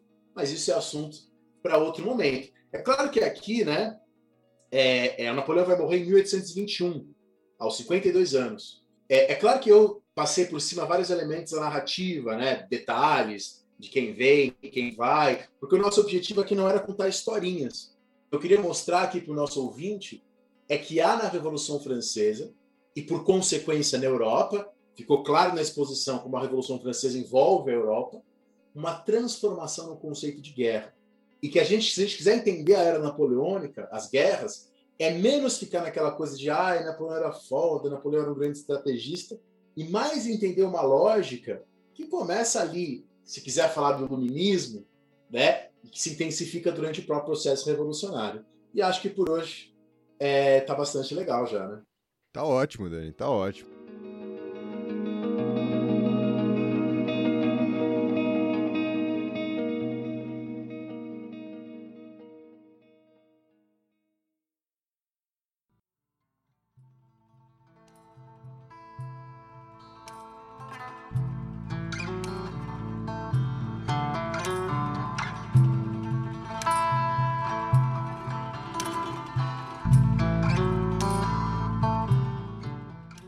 Acho que, que foi, uma, foi uma boa discussão e, e principalmente eu acho que ficou bastante claro, né? Eu fiquei brincando com você no começo do programa, porque que a gente ia fazer um programa sobre guerra. E no final das contas, eu acho que os nossos ouvintes entenderam que a gente não fez um programa sobre guerra aos moldes que a gente tem preguiça de fazer, né? A gente fez um programa sobre guerra aos moldes do que é o História Pirata, do que a gente tem proposto aí pra vocês ao longo do último ano e quem sabe continuaremos ao longo de todo esse ano também nessa pegada. É isso, minha gente. Não esqueçam de seguir a gente lá no nosso Instagram, no arroba História Pirata.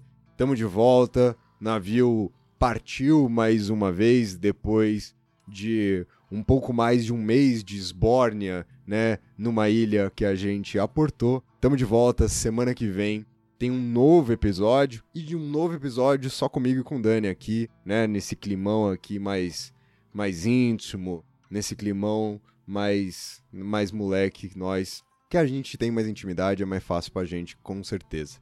É isso, gente. Muito obrigado pra quem escutou a gente até aqui. Tamo junto. Um abraço pra vocês e até o próximo programa. Falou, pirataria!